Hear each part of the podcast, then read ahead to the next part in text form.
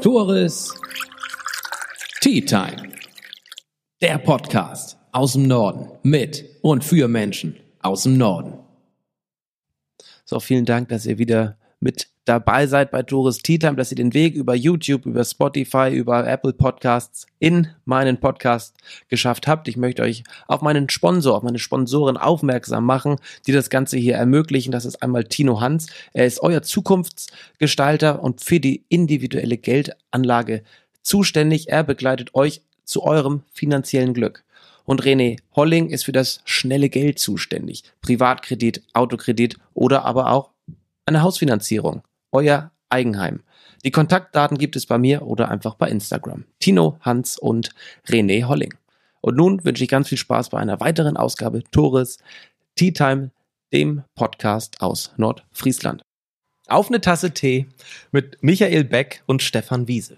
Aufgrund von Corona ist sehr viel Schlechtes passiert. Doch wir haben auch Zeit für uns gehabt. Und heute geht's mir darum, dass es nichts bringt, den Kopf in den Sand zu stecken, sondern die Gelegenheit beim Schopfe zu packen. Ich zum Beispiel habe im Homeoffice mit dem Kochen und Yoga angefangen. Und meine heutigen Gäste haben angefangen, einen alten Resthof bei Dagebüll mit ihren eigenen Händen abzureißen. Wie ist es dazu gekommen? Was erhoffen sich die beiden Geschäftsmänner davon? Und warum davon auch noch die Umwelt profitieren kann? Das alles jetzt in einer neuen Tea Time, in einer ganz anderen Umgebung mal. Und zwar befinden wir uns hier auf diesem noch Resthof, der peu peu immer weiter abgerissen wird.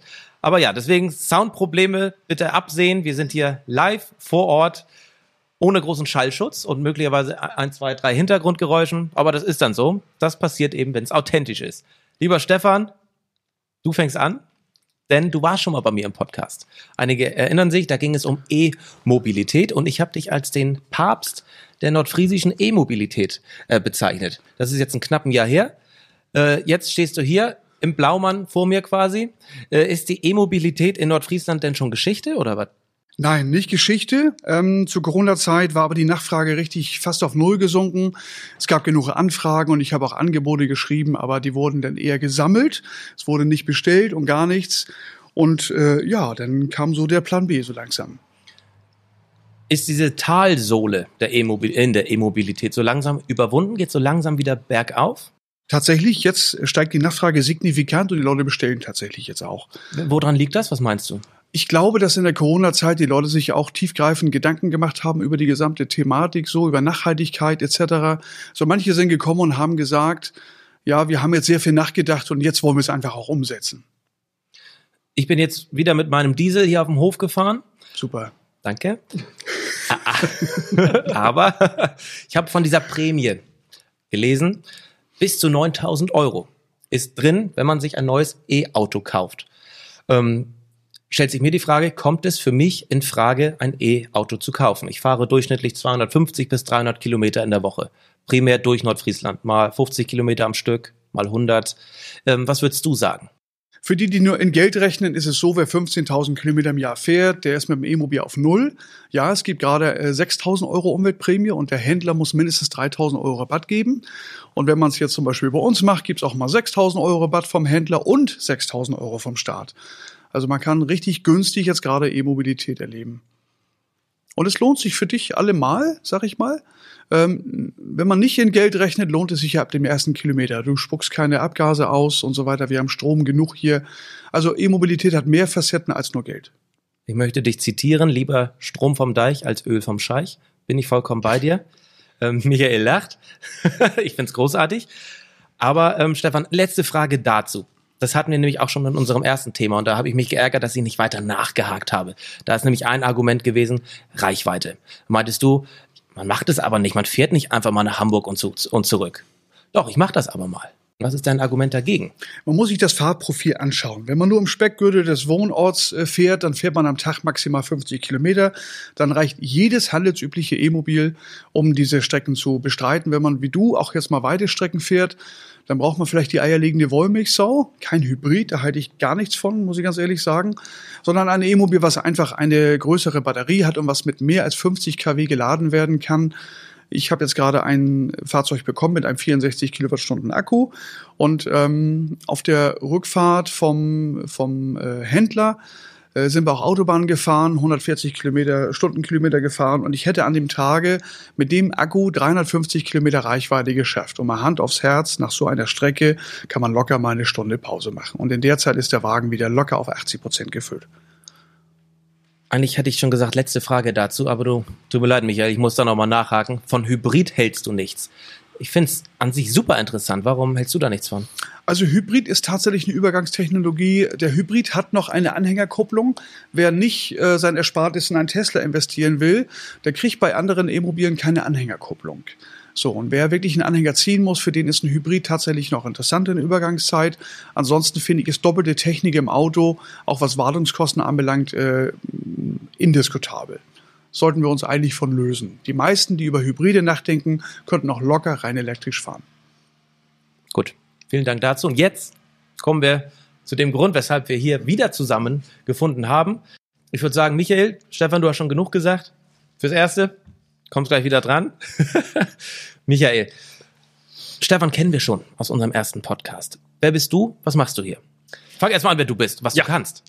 Also ich Du kannst auf jeden seit, Fall weit weg vom Mikro stehen. Genau. Bisschen näher dran, bitte. Ich habe also seit ungefähr 30 Jahren mit Baustoffen zu tun, habe so meine klassische Lehre gemacht zum Holz- und Baustoffkaufmann und habe dann äh, einige Jahre da gearbeitet und habe irgendwann gemerkt, ja, das so mit den Baustoffen, das gefällt mir sehr gut, aber ich habe so eine Tendenz entwickelt hin zu alten Häusern und zu alten natürlichen Baustoffen. Und das hat begonnen so vor 17, 18 Jahren ziemlich extrem stark ausgeprägt und habe mich dann logischerweise irgendwann auch äh, selbstständig gemacht in dem Bereich ökologisch bauen. Das bedeutet eben mit Sinn und Verstand haushalten und bauen. Das ist so die ganz klassische Übersetzung von ökologisch bauen.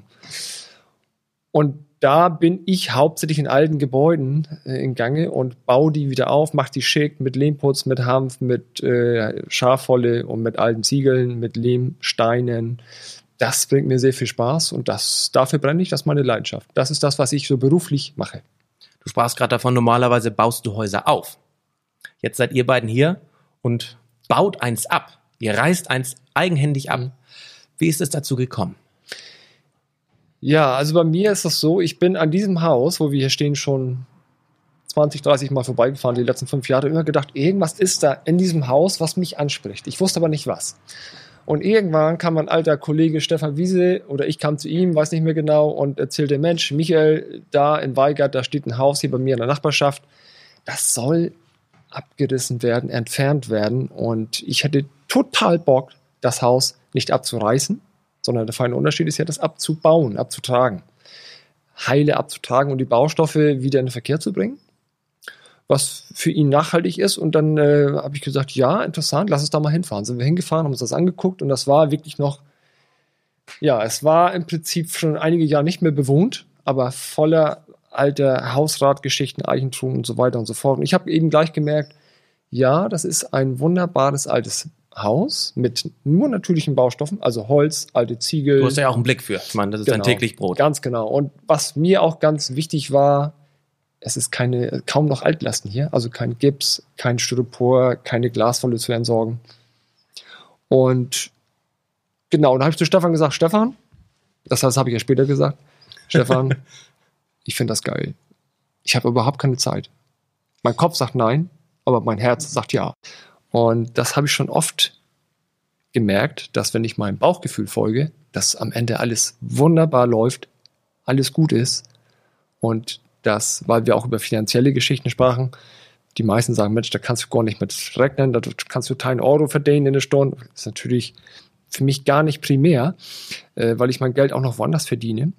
Aber was ich damit sagen will, dass der finanzielle Part, der kommt sowieso automatisch, wenn nämlich die Ausrichtung stimmt und wenn die, wenn die Energie stimmt, also wenn das gute Gefühl bei einem Projekt dabei ist, was ich hier habe mit Stefan, dann läuft das alles automatisch. Das ist nicht nur hier ein Beispiel, sondern auch da habe ich unzählige andere Beispiele. Das wollte ich nur mal kurz erwähnen. Vielen Dank. Finde ich, finde ich super, Michael, kenne ich. Genau, Bauchgefühl. War bei mir damals so, als ich wieder zurück nach Nordfriesland ging oder in Hamburg bleiben möchte, bin meinem Bauchgefühl gefolgt und bin glücklicher denn je jetzt. Also kann ich nur bestätigen. Dann würde ich dich nochmal ste fragen, Stefan, woher kommt deine Motivation, Intention, diesen Hof hier abzureisen? Wir hatten das so im Juni, meine ich, haben wir das ausgeheckt. Da war ja Corona schon voll in Gang. Und ich hatte auch auf einmal Zeit, so E-Mobilität vermitteln war nicht mehr auskömmlich. So, und ich habe schon zu Hause meinen ganzen Stall mit, mit alten Ziegeln irgendwie äh, leer gemacht und verkauft und so weiter. Es war mitten in der Corona-Krise. Und dann sind wir zum Nachbarn und haben mal gefragt, wem gehört denn das Haus? Der hat uns einen Namen genannt, den haben wir angerufen und der sagte dann, ja, ich will nächstes Jahr hier bauen. Und ich will das Haus abreißen. Und dann haben wir einen Vertrag gemacht. Ich mache jetzt mal die Kurzversion. Wir haben einen Vertrag gemacht, alles niedergeschrieben ähm, richtig rechtsverbindlich, was wir hier dürfen, wie viel Zeit wir haben und dass wir alles, was wir in die Hand kriegen, auch verkaufen dürfen. Und er spart sage und schreibe mindestens 20.000 Euro Entsorgungskosten. Und wir wollen hier auch ein bisschen Geld verdienen. Zum Geldverdienen kommen wir gleich, was ihr euch davon auch monetär erhofft. Ähm, ihr habt den Eigentümer kontaktiert. Genau. Und wie wird so, eine, so ein Abriss normalerweise laufen, wenn ihr zwei nicht vor Ort seid? Es gibt Unternehmen, die machen das ähm, professionell. Die machen nur Abriss. So, die würden jetzt auch die Dachhaut ganz vorsichtig abnehmen, weil die ist asbesthaltig. Aber ich glaube, dann kommt schon irgendwie der Abrissbagger. So, dann kommt der Bagger und nimmt die Gebinde, also die Dachbalken ab und äh, das wird alles fraktioniert in Holz und Metall und mineralischen Stoffen. Aber im Grunde wird am Ende alles irgendwie zerkleinert. Das heißt, Und die Steine. Ist daran schlimm dran. Ich als Laie, ihr sagt ja auch, ihr macht das aus Umweltaspekten. Was, was passiert genau mit den Baustoffen, wenn ihr nicht dabei seid erstmal? Genau. Und was ist daran schlecht, wenn es zerkleinert Also wenn ein, wenn ein, wenn ein, ein Dachsparren zerkleinert wird und irgendwie als Billigregal bei Ikea wieder landet, denn so ist es am Ende, dann muss der nächste einen kaufen und dafür muss ein Baum gefällt werden. Und wenn wir einen verkaufen und der baut ihn zu Hause ein, dann muss für den kein Baum gefällt werden. Ganz einfach. Und so ist es auch bei den Steinen. Jeder Stein, den wir hier sauber machen und der wieder eingebaut wird, muss nicht produziert werden. Das ist das Nachhaltige. 60.000 Steine Jo. stehen hier. Wir sind steinreich noch. Wow. Großartig. Ja, das seid ihr. Ähm, die kommen einfach wieder in den, in den Verkehr, indem ihr die an Privatpersonen oder Unternehmen verkauft, die dann wiederum neu damit bauen. Genau. Und das geht auch. Ich meine, die Steine sind über 100 Jahre alt. Ja, das geht. Die sind wunderbar erhalten. Es gibt ein, äh, eine riesen Nachfrage nach diesen Steinen und ein Mauerwerk mit alten Steinen sieht wunderbar aus. Also wer das noch nicht gesehen hat, den lade ich herzlich ein nach Weigert Wollhaus, sich mal so ein Giebel mit alten Steinen anzuschauen. Der wird zu der Erkenntnis kommen, ja, es ist schöner als jeder neuer Stein. Wirklich. So. Und der ist ein bisschen teurer als ein neuer Stein, aber das ist eine Investition, die lohnt sich wirklich. Und vor allem gibt es ja auch so mal Reparaturarbeiten an alten Häusern. Da schickt es sich auch an, alte Steine zu nehmen und keine neuen Steine zu nehmen. Und da haben wir auch eine große Nachfrage, dass die Leute genau für den Zweck auch diese Steine brauchen. Michael, wie teilt ihr beiden euch auf? Ich meine, ihr seid jetzt ein Zwei, ein Zwei-Mann-Betrieb quasi. Du bist Vollzeit noch nebenbei beschäftigt, tätig. Stefan grundsätzlich auch, aber Stefan, du wohnst ja auch um die Ecke. Wie teilt ihr euch auf? Zu Beginn des Projektes hatte Stefan deutlich mehr Zeit wie ich. Jetzt auch noch, weil ich auch gleich gesagt hatte, ich finde das geil, lass uns das machen, aber ich habe eben noch sehr viele andere Aufträge, jetzt auch gerade im Herbst. Das heißt, ähm, Stefan war viel, viel mehr hier wie ich, aber so, jetzt war er mal weg am Wochenende und ich habe hier mal eben Wochenende was gemacht. Einfach wie es passt. Wir machen also einen Plan, so ungefähr, was muss geschehen bis wann und dann wird das aufgeteilt. So, einfach wie wer wann Zeit hat. Als ich vor anderthalb Wochen das letzte Mal hier war, äh, hatten wir noch ein Dach über dem Kopf. Genau. Das ist jetzt weg. Habt ihr das auch alleine gemacht? Ich meine, für mich ist das, ich habe zwei linke Hände, ich kann es mir eh nicht vorstellen, aber wie, wie bekommt ihr das hin? Mhm. Ich meine, ihr habt auch den ganzen Schornstein, danke, auf dem ich hier stehe, äh, selbst abgetragen. Mhm. Wie macht ihr das? Also das, die überwiegenden Arbeiten sind tatsächlich alle mit unseren Händen. Und bei dem Dach ist es eben speziell, das ist eben circa 10, 11 Meter hoch. Und da sind eben alte Dachsparren, die auch recht viel Gewicht haben. Und da haben wir uns schon mal technischen Mitteln m, geholfen, dass die uns eben geholfen haben, das runterzuheben. Ne? Ich hatte ja wirklich Sort mit dem Wetter, würde ich behaupten, die letzten Wochen, Monate. Seid ihr dadurch im Zeitplan? Wie sehen eure nächsten Wochen, Monate aus? Und wann müsst ihr hier fertig sein? Ich meine, hier soll gebaut werden. Und ihr seid nur zu zweit und habt keinen großen Bagger zum Abreißen. Also als wir anfingen, hatten wir überhaupt keine Ahnung, wie lange das hier dauert. Und wir haben einen Vertrag drin, dass wir bis Ende Juni nächsten Jahres Zeit haben. Ein knappes Jahr also? Ein knappes Jahr. Und wir haben aber gemerkt, wir werden deutlich früher fertig. So, der Plan ist eigentlich, bis Ende des Jahres sind wir durch. So, wenn jetzt, wenn es sich, wenn es jetzt nicht junge Hunde regnet über Monate, sollten wir das auch gut schaffen. Und wir sind zum Glück nicht alleine. Wir haben eine ganze große Helferliste. Man kann also auch mithelfen hier, Steine abtragen. Und dafür gibt es auch Geld. Und das lohnt sich auch. Ihr habt ja auch vor, im Vorwege sicherlich einen kleinen finanziellen Plan erstellt, was ihr euch auch finanziell von diesem ganzen Projekt erhofft. Natürlich auch der Umwelt zuliebe und euren, euren Vorstellungen und Träumen zuliebe. Stefan, gerade bei dir, du hattest es immer das vorgehabt zu tun. Aber finanziell gesehen, was erhofft ihr euch von diesem Hofabriss? Wenn alles gut läuft, wird es hoch fünfstellig. Unerwartet kurze Antwort von dir, Stefan. Gut. Hoch fünfstellig. Durch was? Was macht ihr, damit ihr Geld verdient? Ihr verkauft die, die Baustoffe, die Rohstoffe. Genau, wir verkaufen die ähm, über die Firma von Michael, Naturwelt Stolberg. Er hat ja auch einen Baustoffhandel. Und damit es auch steuerlich alles sauber läuft, wird, werden alle Steine und alles Holz wird über diese Firma abgerechnet. So, genau. Und die Steine kosten ein Euro das Stück, so die Ziegelsteine. Damit sind wir immer noch günstiger, also netto äh, plus Mehrwertsteuer, damit sind wir immer noch günstiger als die örtlichen Baustoffhändler, auch die historischen Baustoffhändler, da weisen wir auch immer darauf hin. Ähm, und das sind die auch wirklich wert. Das ist ja echte Handarbeit und nehmen die richtig hier aus der Wand raus und putzen, ähm, putzen die von allen sechs Seiten ab. Das ist richtig viel Arbeit. So. Ist es. Michael, was gibt's hier noch für Baustoffe, die verkauft werden? Ich sehe hier einen Haufen Steine, Haufen Bretter, was gibt's hier noch alles, das im freien Verkauf ist über deine Firma? Mhm, genau. Also bis es zu den Baustoffen kam, wurde ja mal vieles andere verkauft, wie zum Beispiel zwei alte Eichentruhen und äh, ich sag mal diverse Viehtränken und alte Fenster. Gut, da kommen wir zu den Baustoffen, aber es war auch sehr viel Hausrat dabei, wo wir schon eine Menge so in den Verkehr bringen konnten. Wer kauft das? Gott und die Welt, sag ich nur. Gott und die Welt. Bekannte und natürlich äh, eben auch auch einige Unternehmer, also Zimmereien, haben zum Beispiel etwas gekauft, die haben dann für sich selbst dort das was draus gemacht, Tischlereien, viele Privatleute eben auch. Und welche, weil du fragtest, welche Baustoffe sind hier noch? Es, ja, es sind alte Fenster da, es sind alte ähm, äh, Eisenzahlen da, also vom, vom äh, Erstellung des Hauses. Dann sind da alte Klappentüren, alte alte Fußböden, alte Dielen in ganz besonders langen Maßen, sieben Meter lange Dielen gibt es heute eigentlich kaum noch, uralte Deckenbalken, alles handgebeilt. Das ist eben eine Zeit gewesen, wo die Maschinen nicht zum Einsatz kamen in dem Sinne und das wurde alles mit Handarbeit gemacht. Und das ist eben auch das, was Stefan sagte. Da kommt die Ausstrahlung her. Die Steine alle handgeformt. Wie alt ist der Hof denn eigentlich? Wie alt sind die Baustoffe, die hier verarbeitet wurden? Ja, also der Hof besteht ja einmal aus dem Hauptgebäude und da sind die Zahlen, die draußen am Gebäude sind, eben noch überbaut. Das wissen wir noch nicht ganz genau. Aber der Stall dazu, der ist wohl gebaut 1885 und ich selber denke, dass der Hof, also der etwas älter ist noch. 150 Jahre, 200 Jahre, schätze ich. Ihr seid jetzt ja nun nicht äh, mitten in Husum, dass das jeder mitbekommt, was hier passiert. Man fährt ja auch nicht mal zufällig durch, durch Weigart äh, durch. Heißt, ihr müsst ja auch irgendwie euer Vorhaben, eure, eure Steine, eure Baustoffe vermarkten. Das müssen die Leute ja mitbekommen, dass ihr äh, das hier macht, dass ihr das verkauft. Wie funktioniert das? Nordgro Media Videoproduktion hat einen Film produziert, so einen Kurzfilm. Und der war nur, ich glaube, eineinhalb Minuten oder drei Minuten, irgendwie so, eineinhalb Minuten, genau. Und den haben wir auf Facebook äh, verteilt und auf WhatsApp und der wurde allein auf Facebook 400 Mal geteilt. Und am Ende war meine Handynummer mit dem Hinweis WhatsApp. Und äh, ich kann mich noch gut erinnern, die ersten Tage hatte ich abends Stunden damit zu tun, diese Anfragen zu bearbeiten. Und die Folgetage hatte ich am Tag 22 Termine.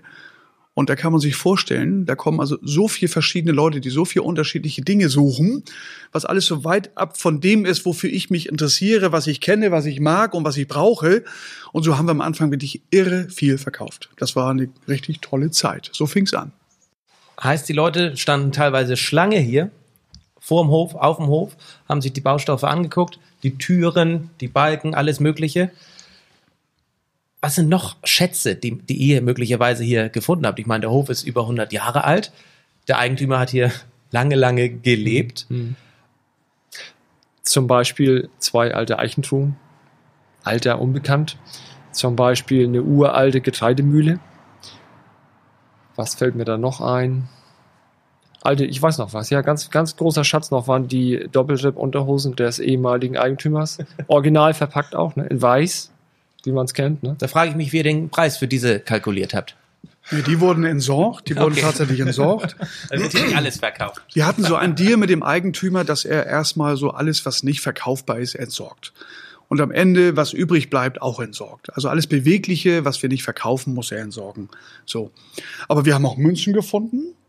Und auch schön Münzen? Münzen, ja, so alte Münzen aus dem Ja. Deutschen Reich und so weiter. Also jetzt kein Bündel ähm, D-Mark und so leider nicht, obwohl wir selbst im Vertrag das drin haben. Wenn wir das finden, geben wir das ab und kriegen Finderlohn. Also wir haben jede Eventualität haben wir niedergeschrieben. Es war uns ganz wichtig, dass das wirklich auf Augenhöhe und auf fair läuft das Ganze. Aber wir haben beim Abtragen der Steine besondere Steine gefunden mit so Zahlen drauf.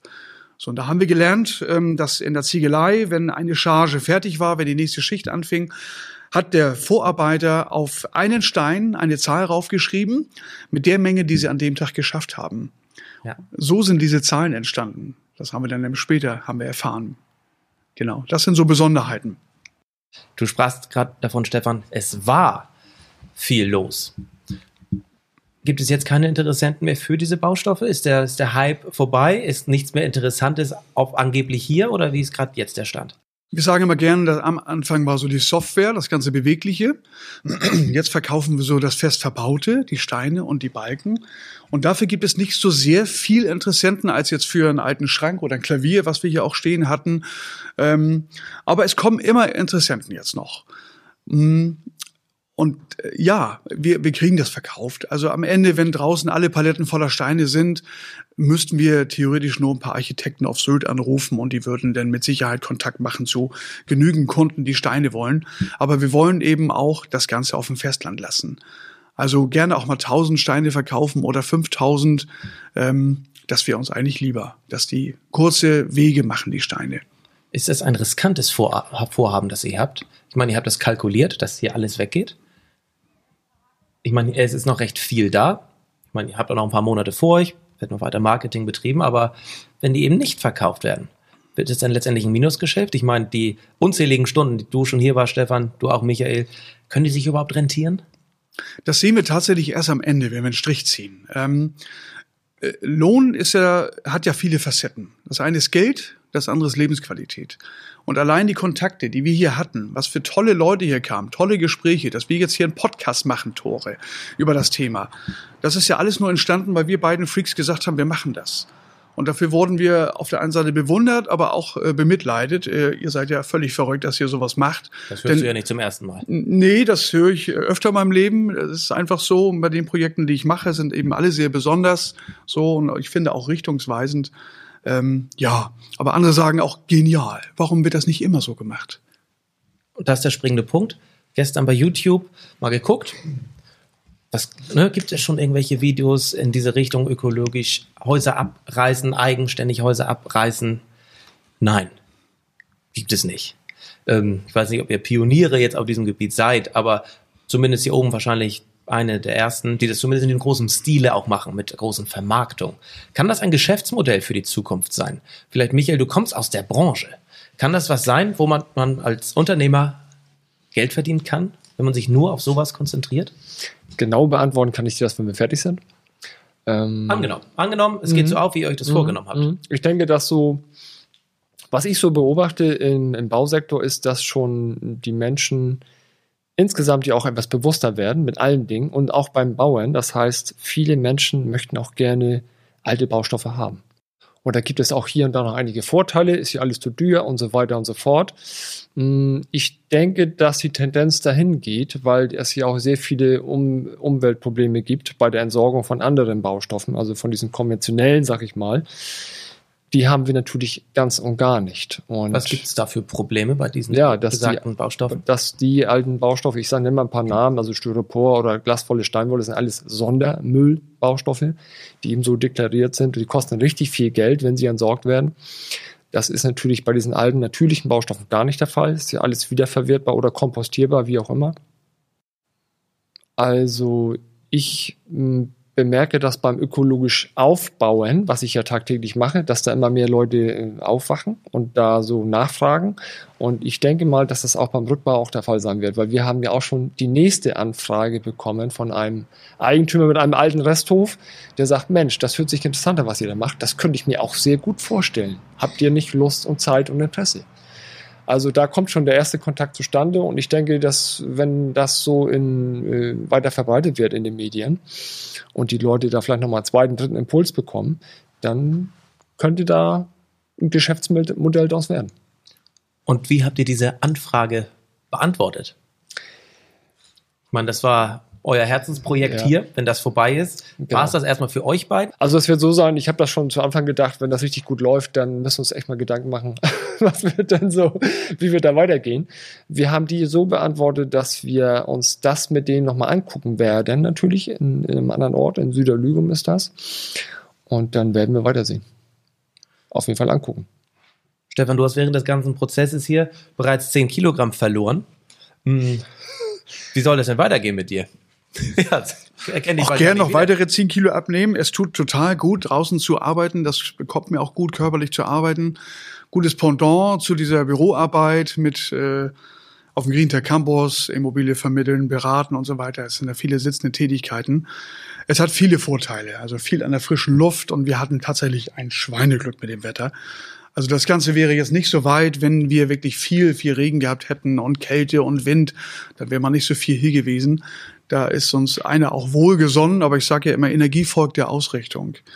Und wenn man sich für was ausrichtet, dann, dann, dann läuft es einfach. Dann kommt man so in den Flow. Klingt jetzt sehr spirituell, aber so ist es einfach. Also wenn man klar ist mit dem, was man will, dann funktioniert es auch. Hättest du das Ganze ohne Corona gemacht? Ja, Michael sagte, er ist hier vorbeigefahren und hat, hat sich hier hingezogen geführt zu dem Haus. Ich habe auch immer gesagt, Mensch, ich habe mal total Lust, das abzutragen hier. Ob ich das angefangen hätte ohne Corona, vermutlich nicht. Vermutlich nicht.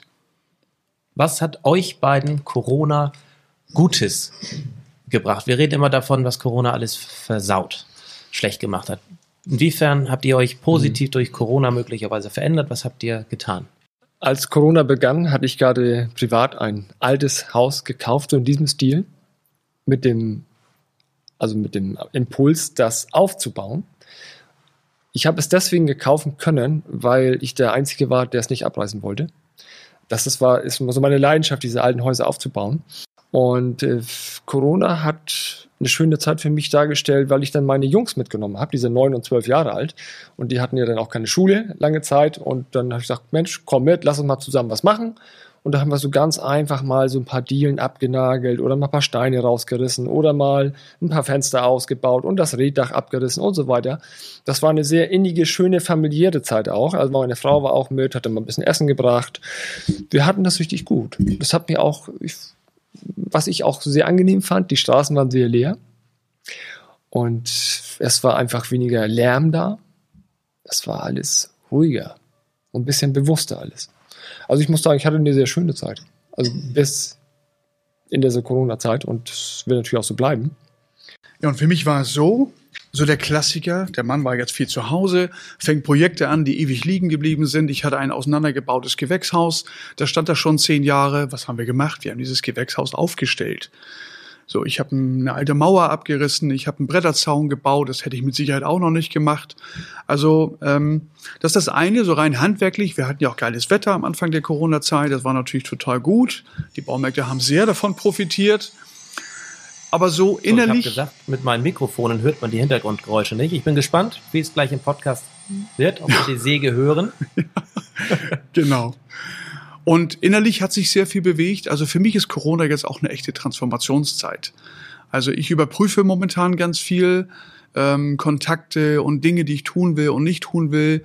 Also das ist für mich eine ganz wertvolle Zeit. Es gibt ja keine Krise, die nicht auch was Gutes inne hat. Und auch ich kann das Gute dieser Krise sehr wohl sehen. So. Ja, für mich hat das momentan sehr, sehr viele Vorteile. So, wir kommen zum Ende. Meine letzte Frage bahnt sich an. Michael, Stefan, ich wollte schon immer mal eine Tasse Tee mit euch trinken, aber mit wem wolltet ihr schon immer mal eine Tasse Tee trinken? Ich habe jemanden. Und zwar würde ich total gerne mal mit Dieter Lange eine Tasse Tee trinken. Dir Lang ist bekannt äh, aus dem Internet, ist ein super Top-Speaker, ein sehr weit gereister Mann, wenn du weißt, was ich meine. Also jetzt nicht Ja. nur so, also auch innerlich sehr weit gereist.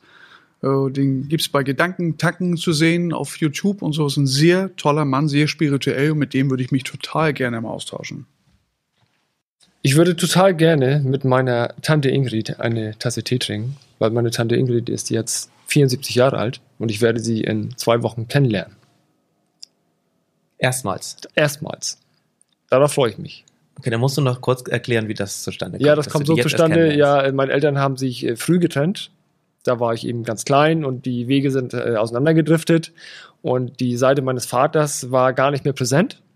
Und mit seinem Tod in diesem Jahr im März kamen so die ein oder anderen Tanten und Onkels auf den Plan.